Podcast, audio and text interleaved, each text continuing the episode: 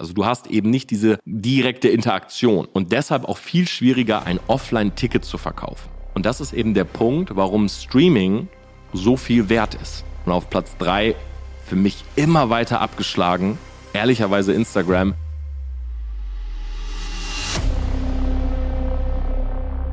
Wieso haben ein Eli und ein Montana Black eigentlich seinen unglaublich hohen Marktwert? Warum boomen eigentlich gerade Streams, wo doch die Plattformen eigentlich eher Kurzvideoformate pushen? Genau das möchte ich in dieser Podcast-Folge thematisieren. Außerdem habe ich für ein Selbstexperiment selber mal zwei Wochen Streaming ausprobiert, mir dafür Hilfe geholt von dem lieben Stefan von viel FIFA. Er hat über eine Million Abonnenten auf YouTube aufgebaut, ist auch aktiv am Stream, hat mir ein paar Tipps gegeben. Die gebe ich eins zu eins an euch weiter. Also ihr kriegt wirklich einen Actionplan für das Streaming. Ich werde jedes Mal eine Frage beantworten, also gerne in die Kommentare schreiben. Und ich lose natürlich auch das Giveaway aus. Na, wir haben letztes Mal zwei Amazon-Gutscheine für 100 Euro und sogar niegelnagelneue AirPods rausgehauen. Heute erfahrt ihr, wer die nach Hause kriegt. Ich würde sagen, wir nehmen uns jetzt alle einen doppelten Espresso oder irgendwas anderes, genehmigen uns den und schauen, dass wir über dieses Thema mal sprechen. Vor vier Wochen war ich selber hier in München im Audidom. 6000 Leute waren da drin, es war komplett ausverkauft. Der sogenannte Ellie Geller Cup. Na, das heißt, er selber, ein Streamer, hat eingeladen zu einer Offline-Veranstaltung. Ich fand das halt so spannend, weil ich habe selber schon Offline-Veranstaltungen gemacht. Na, wir machen zum Beispiel auch jetzt am 29.10. wieder eine. Und der Ticketverkauf na, für eine Offline-Veranstaltung ist natürlich was ganz anderes, als Leute online beispielsweise zu bewegen, etwas zu kaufen. Na, nehmen wir mal das Beispiel, der Eli ist halt Streamer mainly. Na, das heißt, der ist irgendwie am Tag zwischen vier und ich würde sagen zwölf, 24 Stunden am Stream. Also der hat wirklich einige Stunden auf dem Buckel. Ne? Der ist gefühlt bei Twitch irgendwie immer am Start. Ich verfolge den auch bei Instagram seitdem und habe gesehen, um 15 Uhr, 14 Uhr, der ist nachts um 2, 3 Uhr wach. So, und der bespielt natürlich echt viele Leute mit einer Menge Impressionen. So, jetzt hat er verschiedene Werbepartner.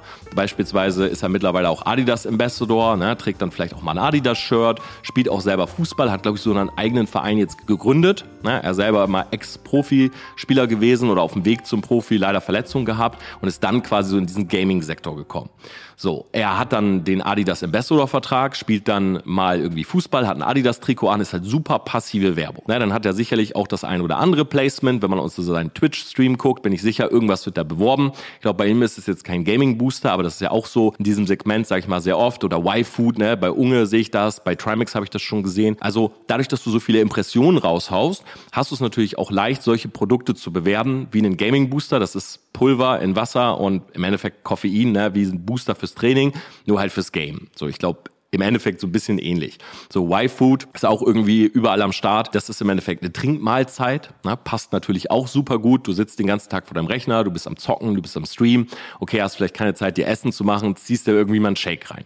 So diese Placements funktionieren. Ne? Oder ich denke hier auch an einen VPN oder so. Ich weiß jetzt nicht, ob Eli dafür Werbung macht, aber das ist halt alles irgendwie so in diesem Sektor für Leute, die am Rechner sitzen und sich denken, okay, mein Streamer, ja, mein Lieblingsstreamer sitzt da jetzt, der trinkt Y-Food, Trinkmahlzeit, brauche ich auch, muss ich nicht kochen, kann ich weiter Stream gucken, dabei zocken. So, oder ein VPN, super, brauche ich auch, ich sitze ja eh immer am Rechner. So, das ist halt logisches Marketing, ne? so wird die Marke aufgebaut und das kann man platzieren, das muss man auch gar nicht krass pitchen, sondern das reicht auch immer mal wieder hier und da zu erwähnen. Aber ein Offline-Ticket Ticket ist eben was ganz anderes. Weil jetzt musst du die Leute nicht nur dazu bewegen, ein Ticket zu kaufen, was gar nicht das Problem ist. Das Problem ist, die ganze Geschichte drumherum. Eine Person muss sich ein Hotel buchen. Eine Person muss sich eine Fahrt buchen. Ne? Vielleicht viele kommen beispielsweise aus Hamburg. Der Audidom ist halt in München. So müssen also einmal quer durch Deutschland, müssen dazu noch ein Bahnticket, brauchen vielleicht ein Hotel, sind teilweise natürlich auch minderjährig. Ja, ich war ja dort, also viele waren mit ihren Eltern, mit den Erziehungsberechtigten am Start. Ich schätze mal so, die Zielgruppe von Eli ist wahrscheinlich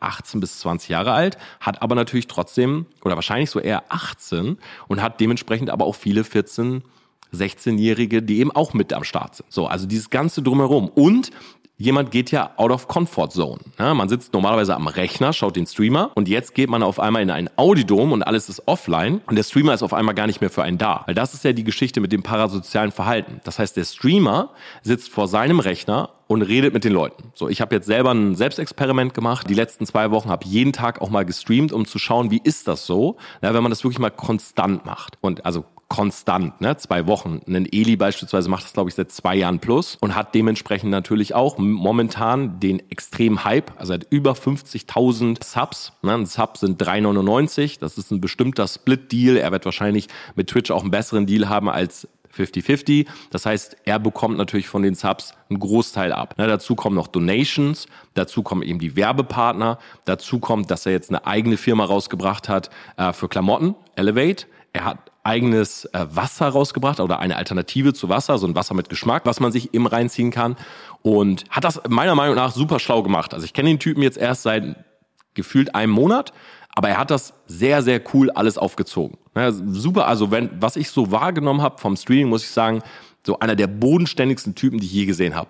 Da habe auch mal so eine Umfrage mit Tom Supreme gesehen, da war der bei dem zu Hause, zeigt irgendwie sein Aktienportfolio oder redet darüber, hat da irgendwie eine Million drin, aber sagt das halt so ganz, ja, hm, und also immer mit so einem Nachwort. Ja, aber man muss dazu sagen, und das fand ich echt richtig, richtig cool. Aber ihr müsst euch überlegen, die Leute, die normalerweise kaufen, durch eben dieses parasoziale Verhalten, die machen das ja, weil sie eben zu dieser Person, in dem Fall Eli, Elias heißt er, ein Vertrauen haben. Ne? Durch die ganzen Impressionen, ein Vertrauen, sagen, okay, das ist für mich eine Autorität, das ist vielleicht auch ein Vorbild, das ist ein Freund.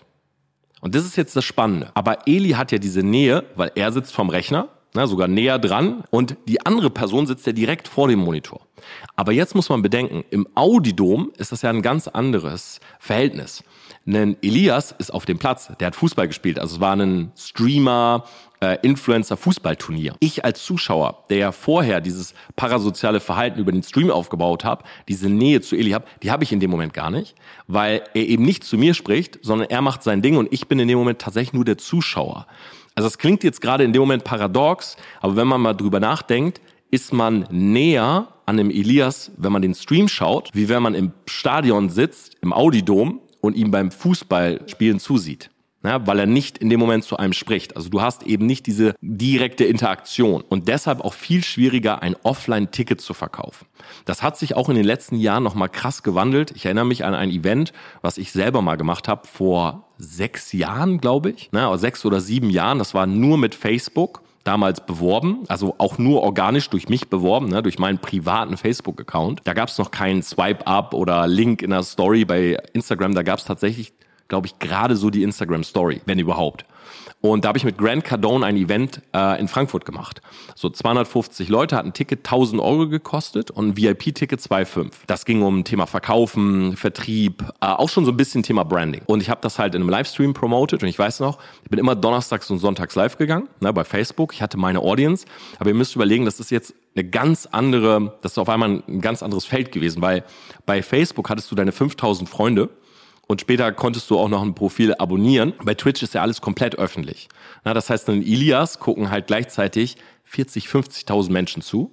Und mir konnten maximal glaube ich, damals 5000 zugucken, weil ich glaube, es gab diese Abonnieren-Funktion noch gar nicht. So, ich habe also dieses Live gemacht und da waren in der Spitze 753 Leute drin. Das werde ich nie vergessen. Und ich saß in meiner Studentenbude, ich hatte mir das alles so aufgebaut, habe dann dieses Event gepitcht und das war auch das erste Mal, dass ich ein Offline-Event gemacht habe. Sonst hab, war ich sozusagen auch nur Facebook-Streamer. Und die Tickets waren halt so teuer, weil Grand Cardone, wir hatten ein äh, ziemlich cooles Hotel in Frankfurt, also das ganze Hotel, ich kann das auch jetzt offen sagen, es hat, glaube ich, alles zusammen, die Veranstaltung, über 90.000 Euro gekostet. Klingt jetzt super äh, diffus, ne, weil es waren nur 250 Menschen, aber wir haben uns halt einiges überlegt. Ne? Die hatten so ein Smoothie in Rot-Schwarz, äh, die hatten ein Buffet, also wirklich Catering den ganzen Tag, Getränke und so weiter und so weiter. Die hatten einen Shuttle-Service. Also ich wollte das halt, dass es so richtig heftig ist. Ne? Die hatten auch ein Zimmer im Hotel dabei, also eine Luxus-Suite und die sollten einfach eine coole Experience haben. Jetzt habe ich das also promoted und 700 Leute in der Spitze. Ich habe irgendwann einen Trailer abgespielt. Das war damals so fancy, sowas eigentlich zu machen. Ne? Heute in OBS, du ziehst einfach so einen Trailer rein, wechselst irgendwie auf deinem, habe ich jetzt ja selber gesehen, auf deinem Elgato Stream Deck irgendwie so die Szene. Früher, um so ein Video einzuspielen, äh, da musstest du dir echt einiges einfallen lassen, dass du überhaupt bei Facebook sowas übertragen konntest. Ich glaube, ich habe damals noch mit X-Split oder so gearbeitet. Naja, auf jeden Fall verkaufe ich halt die Tickets und es hat unglaublich gut funktioniert. Also ich habe dieses Event ausverkauft was einen Umsatz von 300.000 Euro gemacht hat, nur über Facebook. Heute ist es aber ganz anders. Na, ich habe jetzt das Event am 29., wo unter anderem übrigens zum Beispiel auch der Saigin Yalcin kommt, was ich an dieser Stelle sagen darf. Auch ein Freund von mir, Unternehmer aus Dubai, hat Unglaubliches aufgebaut, ganz witzig. Wir kommen fast aus dem gleichen Ort. Also er kommt aus der Nähe von Bremen und ich auch, Delmhorst. Also sind quasi ein paar Kilometer nur auseinander geboren. Und dieses äh, Event, da kostet ein Ticket 100 Euro. So, also ein, ein Zehntel zu dem, wie ich damals Tickets verkauft habe. Es ist aber schwieriger, heute zu verkaufen als damals. Warum? Weil es halt ein Überangebot gibt. Und zwar überall. Ja, ihr müsst überlegen, ich habe jetzt gerade mein Handy zur Seite im Flugmodus, aber dieses, äh, diese Technologie im Handy, die hat so viel verändert, weil auf einmal kann ja jeder Creator sein. Und in den letzten Jahren hat jeder gemerkt, ich will eine Brand aufbauen. Na, das, was der Eli heute macht, er ist 24 Jahre alt, also wirklich Chapeau an das, was der sich da aufgebaut hat, das habe ich früher auch gemacht. Nur diese Möglichkeiten, ne, also zocken, früher zwölf Stunden am Tag, kein Problem. Das aber zu streamen, damit Geld zu verdienen, eine Marke aufzubauen, die Möglichkeiten gab es damals gar nicht. So, und das sehen natürlich auch viele. Das heißt, du hast ein Überangebot und dazu kommt auch noch, dass sich unsere ganze Kommunikation so krass verändert hat, weil du sahst, ich will nicht immer dieses früher heute, aber ich finde es ganz spannend, weil ich bin Mitte 30 und ich komme aus einer Generation, wo ich sozusagen irgendwie so alles durchlebt habe. Also ich hatte das 56K, ich hatte etwas schnelleres Internet, ich hatte DSL 6000, das war so wow, Jackpot und du hast gedacht, das wird nie, also besser geht's gar nicht und heute sitzt man hier mit, keine Ahnung, einer 400.000er Leitung und du hast irgendwie Glasfaser und hast einen Ping von eins oder so. Also ich bin da einmal so komplett durch. Und ich finde es mal so spannend zu sehen, wie war das eben vor 10 Jahren oder vor 20 Jahren und wie ist das heute? Und ein Eli macht meiner Meinung nach halt alles richtig, aber gleichzeitig auch, dass das so klappt. Also es ist ein riesig, äh, also ein echt großes Risiko, weil ich will nicht wissen, wie teuer dieses Event war. Klar, er hatte natürlich auch ein Sponsoring durch RTL, glaube ich, dabei. Aber ich schätze, dass so ein Event wirklich Richtung siebenstellig geht. Ne, ein Audi Dom zu mieten, äh, die ganzen Leute, ich glaube, die haben auch alle Hotels gestellt bekommen und so weiter. Das ist echt so ein Riesending mit einer Online-Community, wo du sagst, ich hoste das jetzt. Ich meine, er hat, glaube ich, zwei Freunde, mit denen er zusammen macht, der Will und Sydney, dass ich das alles so richtig verstehe. Aber es ist trotzdem also Respekt, die Leute dahin zu kriegen. Na, weil wie gesagt, ich saß da auch mit in der zweiten Reihe, habe mir das angeguckt, ich habe die Leute angeguckt und es sind halt natürlich auch viele Gamer, na, es sind auch viele junge Menschen, die viel mehr bewegen mussten, um da überhaupt hinzukommen. Und dass das Ding ausverkauft war, fand ich krass. Und deshalb habe ich mich einfach noch mehr mit Streaming beschäftigt. Und da ist mir halt Folgendes aufgefallen. Und das möchte ich einfach mit euch teilen. Schaut mal, wenn man sich die Zahlen anguckt. Twitch ist ja so die größte Streaming-Plattform, jetzt gerade so ein bisschen in Kritik. Na, viele Leute verlassen auch gerade Twitch. Ich glaube, Stay ist auch so ein Meinungsblogger, wo ich mir öfters mal Videos angucke. Der hat jetzt wohl die Plattform schon verlassen, weil seit Twitch von Amazon gekauft wurde. Ich kenne übrigens noch die Zeit, wo Twitch mal Justin TV hieß. Das hat nichts mit dem Justin hier auf YouTube zu tun. Die Zeit kenne ich noch und jetzt ist halt Twitch von Amazon gekauft und seitdem will Amazon natürlich sparen. Deshalb früher waren Subs 4,99, jetzt ist es halt 3,99 und da kommt halt immer mehr, die Deals werden wahrscheinlich schlechter und so weiter. Es ist halt so, dass die letztes Jahr, also 2021, 2,6 Milliarden Umsatz gemacht haben. Also nur die Plattform Twitch. Und das muss man sich mal überlegen, weil insgesamt sind dort 22, ich weiß es noch so auswendig, weil ich das in meinem YouTube-Video hatte, 22,8 Millionen Streamer. Ganz kurz, 22,8 Millionen Streamer sind dort insgesamt am Start.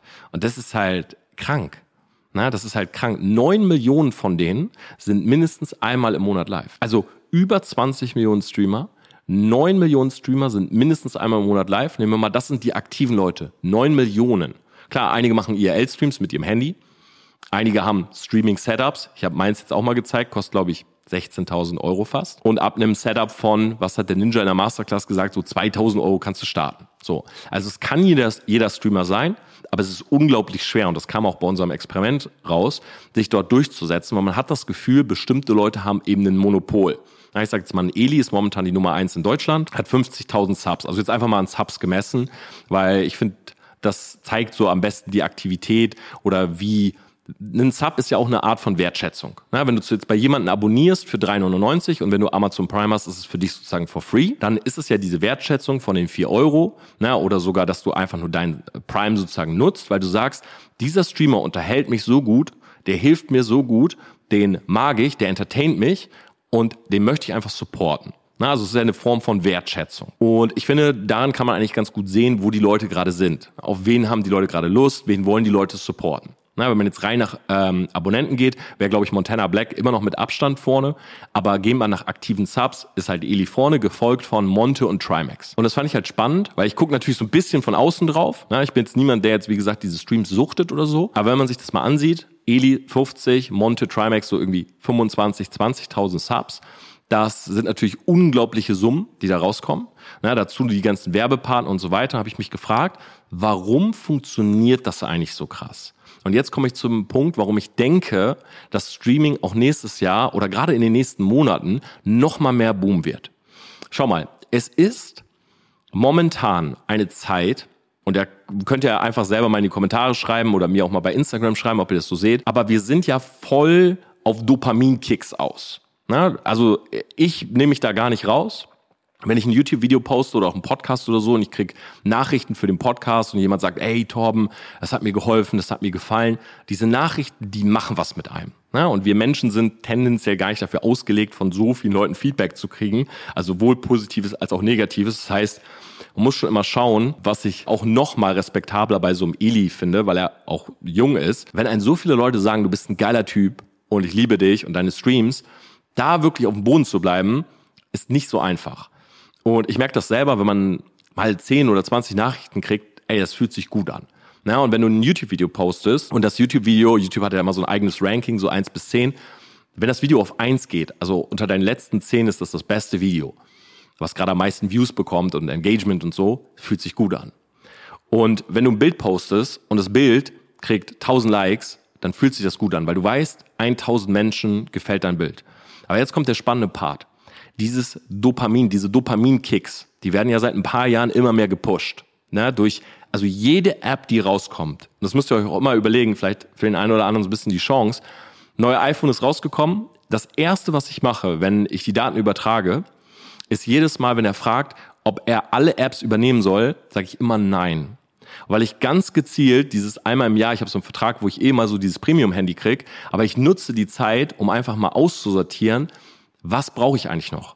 Naja, du hast in dem Jahr so viel Müll runtergeladen, ich sage das jetzt mal so ganz hart, und jede App ist Push-Ups, jede App ist Pop-Ups. Wenn du es nicht ausstellst, das ist immer standardmäßig an. Und ich kann es nur empfehlen, mach so ein Reset, mach wirklich alle Push-Ups aus. Also dieses, diese WhatsApp, Instagram Push-Ups, das ist wirklich das Allerschlimmste. Wenn ich das bei jemandem sehe, dann bringe ich immer so, also so ein Instagram-Push-Up, dass ein Bild geliked wurde oder eine Nachricht, dann bringe ich immer so diesen schnippischen Kommentar und sage, jo, du musst ja echt mal Reach aufbauen, weil wenn du noch Pop-Ups für Likes dann hast, dann hast du echt zu wenig Follower. Und das klingt jetzt vielleicht so witzig oder auch ein bisschen arrogant, aber es ist vielleicht so ein, es ist safe vielleicht für den einen oder anderen. Weil glaub mir, das, das macht was mit dir, was dich wirklich kontrolliert. Diese Dopaminkicks, die wirklich seit die Apps, ich würde sagen, drei bis fünf Jahren wird das immer mehr geschürt, immer mehr gepusht. Dopamin ist halt Glück, ne? also Glückshormone, die hochkommen. Und die sorgen ja dafür, dass wir so ein bisschen Relation verlieren. Und das finde ich halt immer ganz spannend, gerade beim, beim Streamen, weil wenn dir 50 Leute, äh, 50.000 Menschen zugucken, dann musst du dir halt immer mal überlegen, wie, wie würde das im realen Leben aussehen? Also stell dir mal vor, du machst gerade etwas. Na, ich habe vor einem Monat oder so auf der Entrepreneur University vor 7000 Menschen gesprochen. Und da siehst du die mal sitzen. Na, kannst die Bilder habe ich in meiner Insta-Story gehabt und so. Und da siehst du 7000 Menschen. Ich kann ja sagen, wenn du auf dieser Bühne stehst, du guckst so und sagst, wow, 7000. Aber wenn ich mir überlege, dass meine Instagram-Story jeden Tag von drei bis viermal so viel Leuten geguckt wird, dann hat man das nicht im Kopf. Also du, du siehst das nicht vor dir, weil du siehst die Zahl. Und so ist das auch bei den Likes. Schau mal, wenn ein Bild von dir 1000 Mal geliked wird, das sind 1000 Menschen, die zu dir sagen, ich finde das Bild schön. Na? Oder auch Tinder, du swipest und das ist ein Match, ist ja, man gefällt einander. So, beide haben gesagt, gefällt mir. Und jetzt musst du mal überlegen, stell dir vor, du bist im Club und du hast 14 Matches. Das würde heißen, du bist gleichzeitig irgendwie mit 14 Frauen am, ey, also da kenne ich nur Mark Eggers, der das macht. Ja, also dass du wirklich im Club bist und sagst, jo, äh, also du gefällst mir und du, du schickst mit allen rum. Ist gar nicht möglich. Aber wir verlieren halt diese Relation, weil das nur noch eine Zahl ist. Das ist eine digitale Währung. So, und das führt, ich will jetzt gar nicht so viel darüber reden, wie toxisch das eigentlich ist, aber das führt eben auch dazu, dass wir alles tun, um diese Zahlen zu erhöhen. Fake-Follower kaufen, Likes kaufen und auch sowas wie Filter nutzen. Ja, weil wir sehen zum Beispiel, äh, ist jetzt fiktiv, aber man ist in einer Parallelklasse. So, zwei Mädels, Parallelklasse, weiß nicht, elfte Klasse oder so. Die eine sieht, haben gleich große Instagram-Accounts auf einmal, die eine growt. Dann guckt die andere und sagt, ja, warum growt die jetzt so? Guckt die Bilder an, sieht, wow, die kriegt ja jetzt auf einmal 2000 Likes. Warum? Ja, die Bilder sehen übelst bearbeitet aus. Na, also Face-App, Filter, keine Ahnung, knappere Sachen kaufen. Also irgendwann machst du alles für diese Zahl obwohl du gar nicht mehr die Relation hast, was diese Zahl bedeutet. Und das ist unglaublich paradox, gleichzeitig für einen selbst aber auch unglaublich toxisch, weil das ist eine Endlosspirale, die dazu führt, dass wir versuchen, immer mehr jemand zu sein, um die Zahl nach oben zu bringen, obwohl für die Zahl wir selber gar keine Bedeutung mehr haben. Und das finde ich krass. Aber das wollen ja die Unternehmen, weil die Unternehmen möchten, dass wir in der App sind. Na, wenn du auf YouTube sagst, jo, äh, schreib mir mal eine Instagram-Nachricht. Und die Leute gehen von YouTube zu Instagram. Was passiert? Dein Video geht runter. Ich habe es in der Woche gesehen, wenn du auf Instagram sagst, jo, folg mir mal bei Twitch. Weißt du, was passiert? Deine Story-Views gehen runter, weil du auf einmal die Leute zu einer anderen Plattform führst. Und jetzt nochmal den Bogen zum Thema Streaming. Streaming ist eine Gegenbewegung zu dem, was ja eigentlich gerade gepusht wird. Na? Also, wir haben nochmal im Hinterkopf, Dopamin ist halt unglaublich hoch. Was nutzt oder wie nutzen sozusagen die Unternehmen diese schnelle Befriedigung, diese Dopamin-Pushes? Kurzvideos. Na, Kurzvideos, alle Pages, egal ob ein Reels-Tab, ob ein Shorts-Tab, ob eine For You-Page, alles ist so aufgebaut wie Tinder. Schnell wischen und innerhalb von einer Sekunde entscheiden, ja oder nein. Wenn du mit einem Kurzvideo jemanden nicht hookst in den ersten zwei Sekunden, hast du gar keine Chance. Na? Und ich erwische mich selber dabei, dass wenn ich auch hier auf der Couch sitze, genau an diesem Spot, ne, manchmal, wenn ich fertig bin, Streaming-Setup ist da, setze ich mich hier hin, warte irgendwie auf Essen, nehme mein Handy, gehe auf ins Reels-Tab oder, oder TikTok, aber TikTok macht's noch besser, kann ich auch gleich kurz nochmal erklären, warum. Und du wischst durch und du denkst so, ah, kommen zwei, drei TikToks und dann bist du in dieser Spirale, ne? Dopamin, Dopamin, Dopamin. Der Algorithmus unglaublich schlau und deshalb werden Kurzvideos eben so gepusht, weil sie geben dir genau das, was du brauchst. Und zwar schnell Dopamin, schnelle Impression und immer was anderes. Das ist unglaublich wichtig für unsere heutige Zeit und für unsere heutige Generation. Na, auch ein Grund, warum wahrscheinlich so lange Beziehungen nicht mehr so funktionieren wie früher, weil wir immer was anderes brauchen. Wir, das ist uns, alles wird uns schnell langweilig. Und ich denke, ich bin jetzt seit drei Jahren Single und ich denke aber auch, was hat es jetzt damit zu tun, Tom? Ja, einfach mal ein Call to Action. Nee, ähm, ich denke, dass das auch damit zu tun hat, dass man früher nicht so schnell einfach jemanden kennenlernen konnte. Na, erste Freundin habe ich, keine Ahnung, in der Schule kennengelernt. Ja, meine erste Freundin hatte ich in der Schule. Okay, meine erste richtige Freundin hatte ich in der letzten Klasse, in der 13. Klasse. Und wir haben uns gedatet. Aber wir hatten nicht beim ersten Mal irgendwie Sex oder so. Wir haben uns gedatet, wir haben, weiß nicht, äh, Filme geguckt, wir sind irgendwie spazieren gegangen, wir haben irgendwie einen kleinen Trip gemacht. Und nach dem fünften, sechsten Mal hat man dann gesagt, boah, man versteht sich so gut, man hat Deep Talks und dann ist man zusammengekommen. So, heute sitzt du hier, wenn du Bock hast, du wartest auf dein Essen, ne, sitzt hier in der Jogginghose zu Hause und swipest und hast Matches, 10, 20, 30 Stück. Und das hat gar keine Bedeutung. Aber früher, wenn ich jetzt an Tina denke, meine erste Freundin, das hatte ja unglaublich Meaning für mich. Also jede einzelne Freundin, die ich kennengelernt habe, hatte für mich Bedeutung. Also ich habe noch nie jemanden übers Internet tatsächlich kennengelernt. Einmal so halb, aber alle davor kannte ich von irgendwo. Und wenn man jetzt hier so sitzt, deshalb bin ich auch kein Fan von diesen Flirt-Apps, dann ist das halt schnell, schnell, schnell. Und genauso eben auch Short-Videos. Und das ist halt einfach deshalb, weil schnelllebig und wir brauchen dieses Dopamin, weil das ist auch, auch das Schlimme, du brauchst immer mehr. So, und jetzt war mein Kopf die ganze Zeit so am Grübeln, wie passt da eigentlich Streaming rein? Weil Streaming ist ja genau das Gegenteil. Streaming ist lang, immer die gleiche Person. Und Streaming ist vor allen Dingen gar nicht so, du kennst es bei diesen Kurzvideos, ne? Also, ich will dir mal erzählen, was jetzt passiert. So, also es ist immer bam, bam, bam. Also du hast das Gefühl, plosiv, plosiv, plosiv und du brauchst irgendwie einen Bildwechsel und einen Soundeffektwechsel jede Sekunde. Aber ein Eli sitzt da ganz gechillt. Nicht mal so wie ich, der sitzt da ganz entspannt mit so einem Nackenkissen und so einer Sonnenbrille und redet mit den Leuten. Und dann dachte ich mir so, wie funktioniert das? Also wie kann das sein, dass, obwohl die Leute dieses Dopamin brauchen, die halt auch den Stream schauen? Und ich glaube, und das ist jetzt meine Theorie, deshalb gerne auch in die Kommentare, was ihr dazu sagt. Ich glaube, dass es einfach so eine Gegenbewegung ist, dass das die Ruhe ist, die man braucht. Weil man kann nicht den ganzen Tag Kurzvideos angucken oder auf Tinder swipen oder Lavu oder was auch immer so gibt. Du brauchst eben auch diese Ruhephasen. Streaming ist halt nicht die Ruhephase ohne alles. Du hast trotzdem sozusagen diesen digitalen Beschall von einer Person, so ein bisschen wie so ein guter Freund, mit dem man einen coolen Abend hat. Aber es ist halt eben ruhiger. Und es ist halt ein cooler Ausgleich.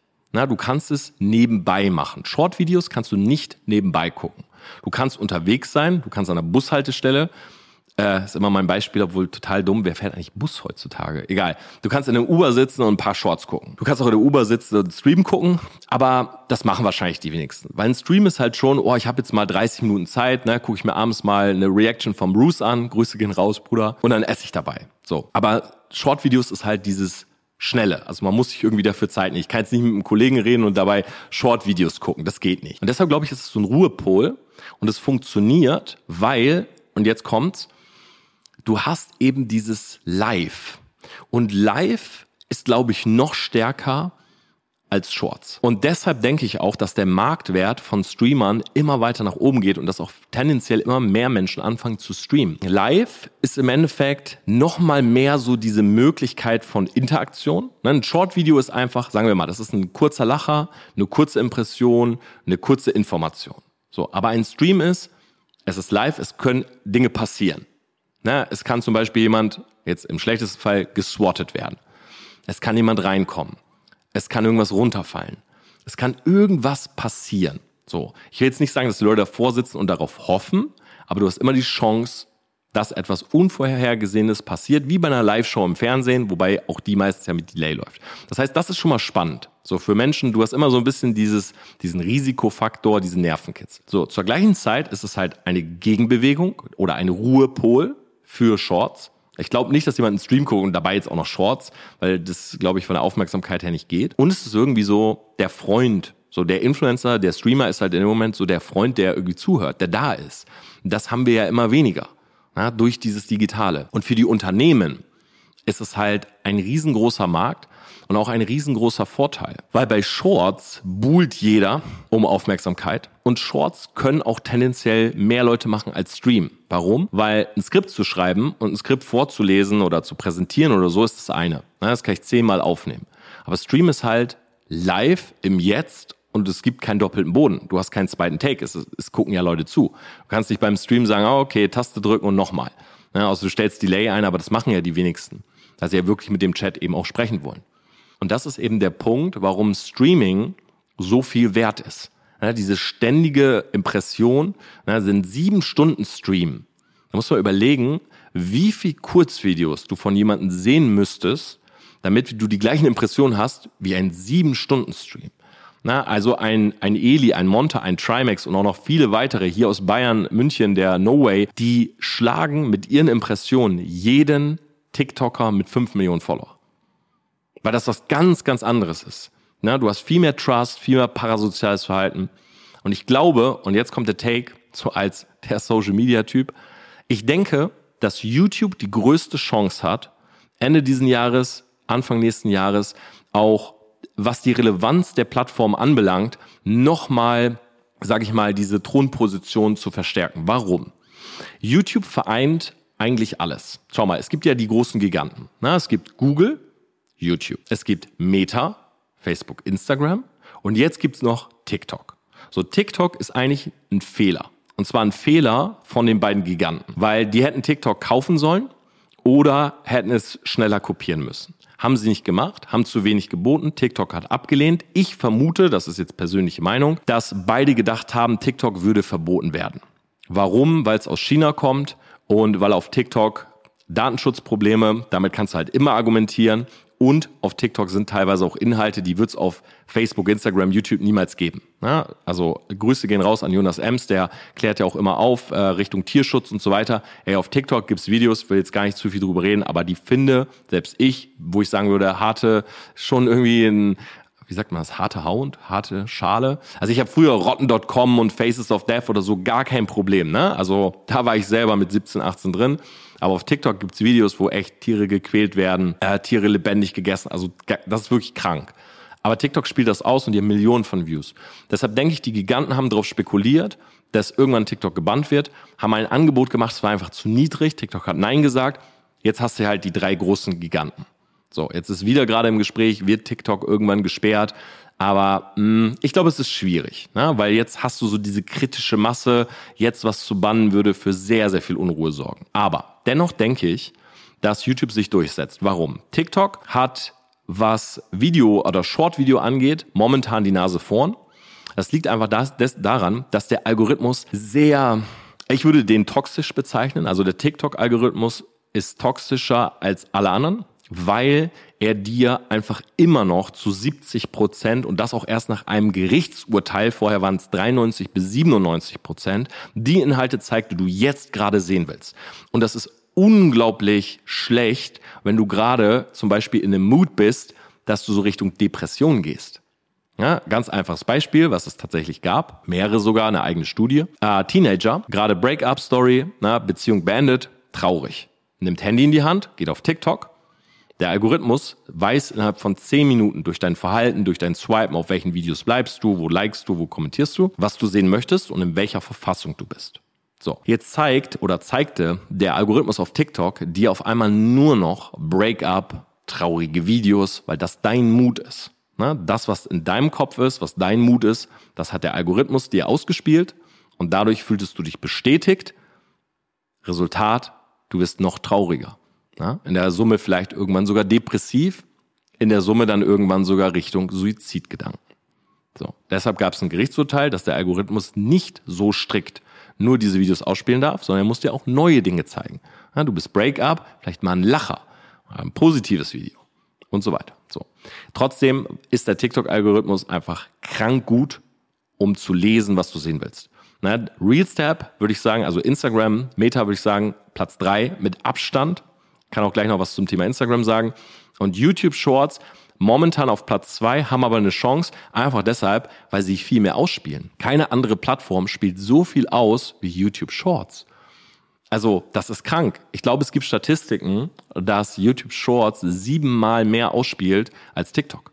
Und ich will gar nicht wissen, wahrscheinlich 30 mal mehr als Reels. Und durch eben diese Ausspielung, das ist das, was die Leute wollen. die posten Video, die wollen Views. Die wollen damit Abonnenten aufbauen. So, dazu kommt, dass ab Frühjahr du auf YouTube halt Geld verdienen kannst durch Google AdSense mit Shorts. Und wenn ich mir jetzt den Creator-Fonds angucke bei TikTok und diesen Reels-Bonus bei Instagram, brauchen wir nicht drüber reden. Na, da habe ich irgendwie in meiner TikTok-App sind ein paar Euro drin. Ich glaube, Trimax hat neulich ein Video gemacht. Mit 100 Millionen Views hat er irgendwie da 17 Euro oder 170 Euro bekommen oder so. Brauchen wir nicht drüber reden, ist kein Verhältnis. Na, wenn Google AdSense so auszahlt wie bei Long-Videos, dann werden die Creator dort hingehen, weil sie einfach Geld machen und mehr ausgespielt werden. So. Und das ist halt erstmal der Punkt. Dazu kommt, ja, dass andere Plattformen, also TikTok im Verruf, na, einmal wegen dem Algorithmus, jetzt wieder wegen Datenschutz und naja, bleibt immer so ein bisschen sage ich mal, wird immer von außen ein bisschen kritisch beäugelt, auch wegen den Videoinhalten. Insta hat einfach das Problem, dass sie meiner Meinung nach alles falsch gemacht haben in den letzten Jahren. Es tut mir leid, aber Instagram war meine Nummer eins Plattform. Ich weiß noch, vor vier Jahren habe ich fast nur Videos über Instagram gemacht. Und Instagram hat eine extrem gute Stellung, weil die die App ist für eine Sache extrem nice, der Dreh- und Angelpunkt für alles andere zu sein. Das heißt, auf keiner Plattform kannst du so gut cross-promoten wie auf Insta. Du hast deine Story, du hast einen Feed, du hast einen Shop, du kannst sagen, kauf meine Produkte, geh jetzt zu meinem Podcast, geh jetzt zu YouTube, du kannst direkt mit den Leuten reden. Also Cross-Promotion und Direct Message, um die Nähe zu der Community zu haben, war Instagram immer die Nummer eins. Das große Problem, sie schränken Leute ein, die Cross-Promotion machen und die zu viel Nachrichten schreiben. Also sie nehmen ihre beiden USPs und bestrafen Leute, die das USP benutzen. Das ist einfach dumm. Sie pushen keine Livestreams und deshalb glaube ich, wenn Insta nichts ändert, werden die echt verlieren. TikTok kann monetär einfach nicht mithalten, wenn YouTube Google AdSense anschmeißt. Und jetzt kommt noch der letzte große Punkt. Keine dieser Plattformen, oder nehmen wir TikTok, YouTube, Instagram, TikTok und Instagram haben keine Chance, mit Streaming groß zu werden. Guck mal, Streaming auf TikTok ist meiner Meinung nach Kinder um das Taschengeld berauben. Also wenn ich erwachsene Menschen sehe, die in einem Livestream betteln, dass Kinder ihnen Schatztruhen und Rosen schenken. Kurz zum Verständnis, Schatztruhen und Rosen sind diese, das ist so wie eine Ingame-Währung, die du für Euro kaufst, meistens von der Kreditkarte vielleicht sogar der Eltern, ne? Böhmermann und Co. lässt grüßen. Und dann sitzen da erwachsene Leute und sagen, oh, bitte noch eine Schatztruhe, eine Schatztruhe oder dieses, ich rasiere mir die Haare ab, wenn ich drei Rosen bekomme, wenn ich vier Rosen bekomme. Ey, im Endeffekt kannst du zu dem Kind auch sagen, gib mir einfach deine 5 Euro Taschengeld. Das wird nur nicht funktionieren, weil dann merkt das Kind, oh, warte mal, das sind 5 Euro. Aber wenn du 5 Euro erst in eine Ingame-Währung umtauscht, aka Rose oder Schatztruhe, merkt das Kind das nicht. Man wird halt aufgefordert, eben diese Schatztruhe reinzugeben. Dann schreiben alle Leute im Chat, wow, Schatztruhe, dann kommt eine geile Animation für diese Schatztruhe. Das Kind fühlt sich in dem Moment gut. In Wirklichkeit hat es einfach dem Erwachsenen 5 Euro gegeben. Also TikTok Livestream für mich persönlich absolute Schande. Instagram Livestream habe ich neulich selber gemacht, wird gar nicht gepusht. Also es tut mir leid, aber ein Instagram Livestream wird einfach nicht gepusht. Es wird irgendwie in schlechterer Quali gepostet danach. Es wird behandelt wie ein Video. Es wird im Nachhinein kaum ausgespielt. Ja, Instagram hat sowieso die schnelllebigste Plattform. Wenn du heute postest, wird übermorgen keiner mehr deine Posts sehen. Ja, also immer nur das Neueste wird gepostet und die beiden USPs werden irgendwie geshutdownt durch Reichweite. Weird. YouTube hat als einzige Plattform die Möglichkeit, mit Long-Videos, die eh gut laufen, da haben sie das Monopol, Short-Videos werden sie es bekommen durch massive Ausspielung, durch die Affinität zu Videos von ihren ganzen Leuten, die es benutzen und durch das Geld durch Google AdSense. Und jetzt kommt's. Streaming hinzuzufügen. Weil wenn Twitch so weitermacht und alle Streamer abfuckt und sie halt zu YouTube gehen und YouTube muss nur bei Streams eine Sache ändern oder YouTube muss allgemein eine Sache ändern. Wir müssen den Algorithmus anpassen. Momentan wäre es das Beste auf YouTube, einen Streaming-Kanal zu haben, einen Short-Kanal und einen Long-Video-Kanal. Und das ist einfach dumm aus Creator-Sicht. Weil wenn du nicht gerade wie ein Julian Bam Millionen von Abonnenten hast, oder sagen wir hunderttausend von Abonnenten hast, jemand anders vielleicht, dann macht es keinen Sinn, irgendwie einen zweiten, dritten Kanal zu machen. Ja, du willst deinen einen Kanal erstmal pushen. So. Aber die Algorithmen oder der Algorithmus von YouTube der checkt das einfach nicht.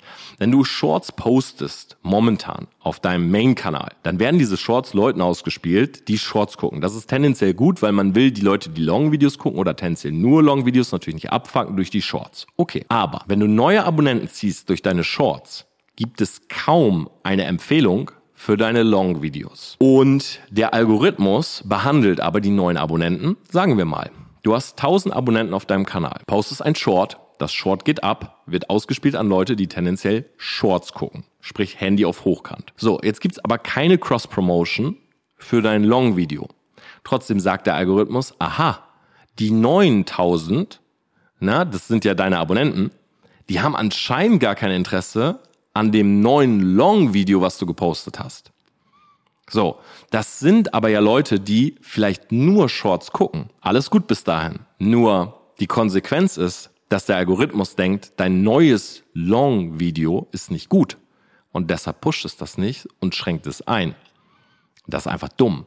Du musst unterscheiden, wenn jemand ein Handy hochkant hält und nur Shots guckt, dann alles gut, aber dann behandle den doch einfach so auf deinem Kanal, als wäre er ein Short-Abonnent. Zeige ihm die Shorts von dem Creator. Von mir aus nicht die Long-Videos, aber bestraft doch nicht den Creator für seine Long-Videos, die er postet, weil der Algorithmus nicht unterscheiden kann, ob dieser Abonnent die überhaupt sehen möchte. Und sagt nicht per se, das Video ist schlecht, weil das macht er momentan. Sprich, du hast gar keine Cross-Promotion zwischen Short und Long, wenn sozusagen ähm, das nicht eins zu eins matcht und die Leute beides gucken. Und es gibt eben viele, die von TikTok rüberkommen, die gucken nur Shorts und eben nicht lange Videos, aber der Creator wird bestraft dafür, dass ein Short abgeht. Und ich sehe das bei mir auf dem Kanal, dass manchmal der Algorithmus auch mein Short pusht und tendenziell kriegen meine Long-Videos dann kaum äh, Views. Und wenn mein, wenn der Algorithmus sagt, ich push jetzt aber ein Long-Video, dann kriegen die Shorts keine Views. Das heißt, das stimmt einfach was nicht. Und beim Stream ist das Ding, wenn du einen Stream auf YouTube machst, dann wird der im Nachhinein nicht geguckt, aber der Algorithmus behandelt den wie ein Video. So, du machst einen Stream, eine Stunde. Und ganz klar, ein Stream ist nicht so on point in den meisten Fällen wie ein Video, weil ein Video ist geskriptet, hat eine Einleitung, hat einen Mittelteil, hat einen Schluss. So, alles gut. Na, wenn ich weiß, irgendwie ein 10-Minuten-Video, das ist durchgetaktet, ich gucke mir das an, ich krieg da eine bestimmte Antwort, dann ist das ja mein Ziel, wenn ich als Customer da rangehe. Wenn ich aber als Customer oder als Nutzer mir einen Livestream angucke, will ich die Interaktion. Deshalb ist es logisch, dass Livestreams im Nachhinein nicht mehr so oft geguckt werden wie ein Video, weil sag ich mal, das Geilste an einem Livestream eben die Interaktion und das Live-Ding ist. Na, also jetzt im Nachhinein einen Livestream angucken ist nicht so sexy. So, aber YouTube-Algorithmus nimmt den Livestream wie ein Video und sagt, aha, anscheinend laufen seine Videos nicht so gut, bestraft dich dafür und dein nächstes Long-Format-Video geht nicht so ab, obwohl du eigentlich nur einen Livestream vorher gepostet hattest, wo du mit den Leuten, die halt da sind, interagieren wolltest.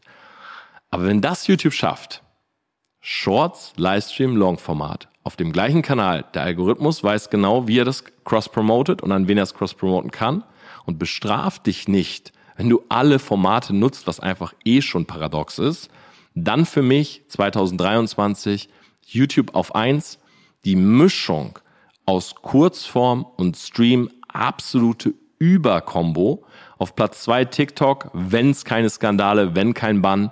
Und auf Platz drei für mich immer weiter abgeschlagen ehrlicherweise Instagram, wenn sie nicht aufhören, endlich Cross-Promotion so hart zu bestrafen. Was mich zum Part bringt, wo ich dir jetzt in dieser Episode nochmal meinen Actionplan mitgeben will, weil wenn du das genauso siehst, wie gesagt, gerne Feedback in die Kommentare und du sagst, okay, Streaming, Kurzvideo, mega gute Combo. Es kommen noch zwei Aspekte hinzu, nämlich gerade auch für Unternehmer oder für Dienstleister. Bei einem Stream na, im Gegensatz zu Kurzvideos holst du die Leute in deinen Raum. Das heißt, Kurzvideo, du bist ja mit Hunderttausenden, Millionen von Creatern auf so einer Seite, ja, wo du durchgeswiped wirst und so weiter und du hast vielleicht eine coole Message, aber gleichzeitig, sag ich mal, drei Sekunden später hat jemand anderes eine coole Message. Wenn du aber Leute in deinen Stream holst, ist das dein Raum. Ja, das heißt, deine Impression, dein Raum, du hast nicht so viel Ablenkung von außen wie in einem Reels-Tab oder einer For You-Page. Und der zweite Aspekt, der auch noch dazu kommt, ist, wenn du streamst, kannst du die Streams ja recyceln für Kurzvideo. Das heißt, eine eine Stunde Stream kann bedeuten, du holst da 20 Kurzvideos raus und recycelst und kannst so beide Formate sozusagen bespielen. Das ist halt unglaublich stark. Ne? Also wie viele Streamer haben irgendwelche Clips oder Highlight-Kanäle oder so, die im Endeffekt nur gecuttet werden. Dann nimmst du aus einem Twitch-Stream, kannst das so runterladen oder wo auch immer du streamst, vielleicht dann irgendwann auch bei YouTube, nimmst du dann äh, das einfach runter, machst Clips draus und wenn du es ganz hardcore willst, lädst es einfach auf allen Plattformen hoch. Ne? Auf, auch Snapchat hat ein öffentliches Profil, würde ich mal ausprobieren. Also habe ich auch schon mal gemacht mit einem Account und teilweise haben die Videos da 200, 300.000 Views, also ähnlich wie bei TikTok. Du kannst bei TikTok hochladen, bei Instagram Instagram hochladen, bei Facebook Reels hochladen. Also insgesamt kannst du aus einem Stream eine Stunde Clips machen für fünf Plattformen. Das ist halt schon krank. Also das ist wirklich übelst eigentlich zeiteffizient, obwohl man im ersten Moment denkt, boah, ich habe keine Zeit für Streaming. Also einfach mal drüber nachdenken und sich da auch nicht zu eingeschränkt fühlen, weil Streaming ist nicht nur Gaming. Na, einfach mal gucken. Es gibt eine Rubrik, die heißt Just Chatting. Das ist Talk. Ja, es gibt eine Rubrik, die heißt Podcast, Live-Lesungen. Da lesen Leute aus Büchern oder nehmen ihre Podcast auf. Es gibt eine Rubrik, wo Menschen einfach arbeiten. Ich weiß gar nicht, wie die heißt. Ich glaube, das läuft dann auch unter Just Chatting. Da steht ja so im Titel Work with me oder Study with me. Person macht einfach einen coolen Track an, arbeitet am Rechner, streamt das. Jemand anders sitzt daneben, guckt den Stream und fühlt sich in dem Moment einfach committed, auch zu arbeiten, weil der Streamer arbeitet. Na, es gibt, ich habe zum Beispiel überlegt, ich habe ja ein Streifenhörnchen, drüben so eine Brandy-Cam zu machen. Leute können das Streifenhörnchen beobachten. Du kannst dort Musik streamen. Es gibt eine Bäckerei, die geht nachts um 4 Uhr live und zeigt, wie sie Backwaren macht. Äh, wir haben zum Beispiel bei TPA einen Kunden, der macht jetzt nicht direkte Rechtsberatung, aber der gibt ähm, so auf gutefrage.net, liest der immer so Fragen durch und beantwortet die aus juristischer Perspektive. Also unendlich viele Möglichkeiten. Deshalb einfach nur mal für mich so dieser Actionplan. Ich habe ja mit dem Stefan von viel FIFA darüber geredet.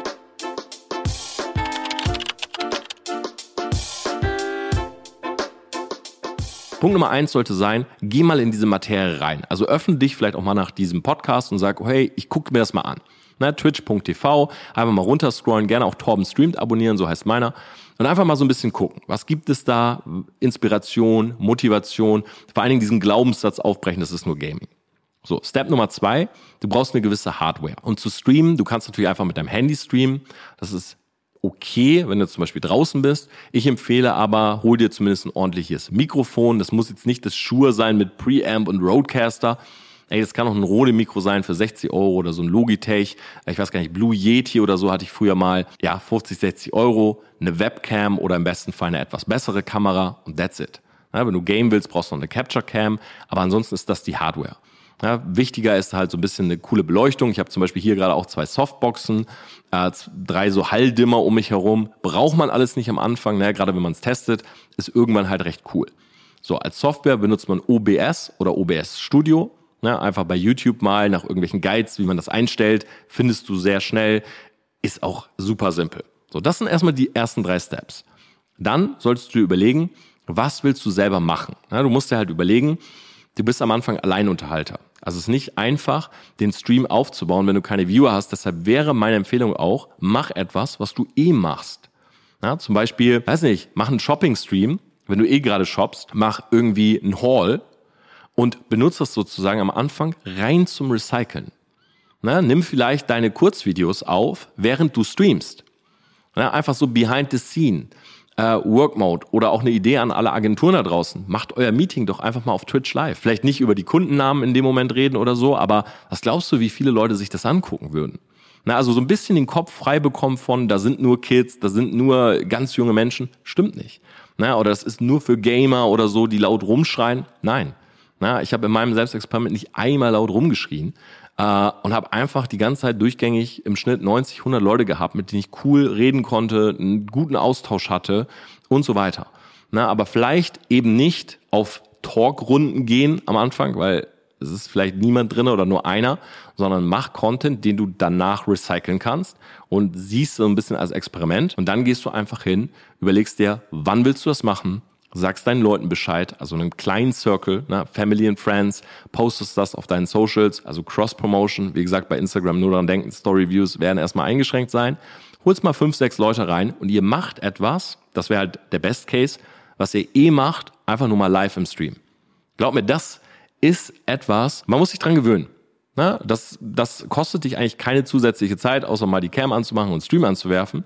Und vielleicht merkst du, es bockt sich. Na, zehn Leute sind drin, 20, du hast mal Lust mit denen zu reden und so weiter. Danach könntest du dann noch ein Schedule machen, also wirklich den Leuten sagen, hey, ich mache das einmal die Woche oder immer abends, ne? Die Bäckerei beispielsweise, immer, glaube von vier bis sieben oder so. Habe ich mir neulich mal angeguckt, abends oder nachts, dachte, ey, das ist eigentlich eine geile Idee.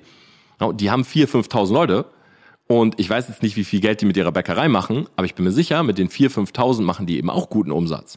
Ne? Und bewerben die Bäckerei. Zum Beispiel der Marvin Wildhage, der hat ja einen Kiosk in Berlin so der Kiosk und der streamt den Kiosk live. Und wenn jemand in diesen Kiosk reingeht, vermute ich mal ist da so ein Schild, habe ich auch mal eingeladen, ich war leider noch nicht da, aber wahrscheinlich ist da so ein Schild, wo steht, hey, hier wird alles live gestreamt und Leute gehen hin, weil sie mal in diesem Livestream sein wollen. Na, also es sind alles echt coole Möglichkeiten. Ich sehe da auch für einen Friseursalon, ich, sehe das ehrlich gesagt für eine Zahnarztpraxis, ich sehe das bei so vielen Dingen eigentlich als möglich. Na, du willst zu einem Friseur, der streamt das live. Wenn das halt einen gewissen Hype hat, dann gehen Leute wahrscheinlich hin, weil sie im Stream sein wollen. Wenn es noch keinen großen Hype hat, gehen Leute vielleicht trotzdem auf den Stream, um zu gucken, wie sieht der Laden aus, wie wird dort geschnitten, wie sind die Cuts. Na, es gibt viele, viele Möglichkeiten. Einfach sich dafür mal offen öffnen, diesen Actionplan mitnehmen, ausprobieren.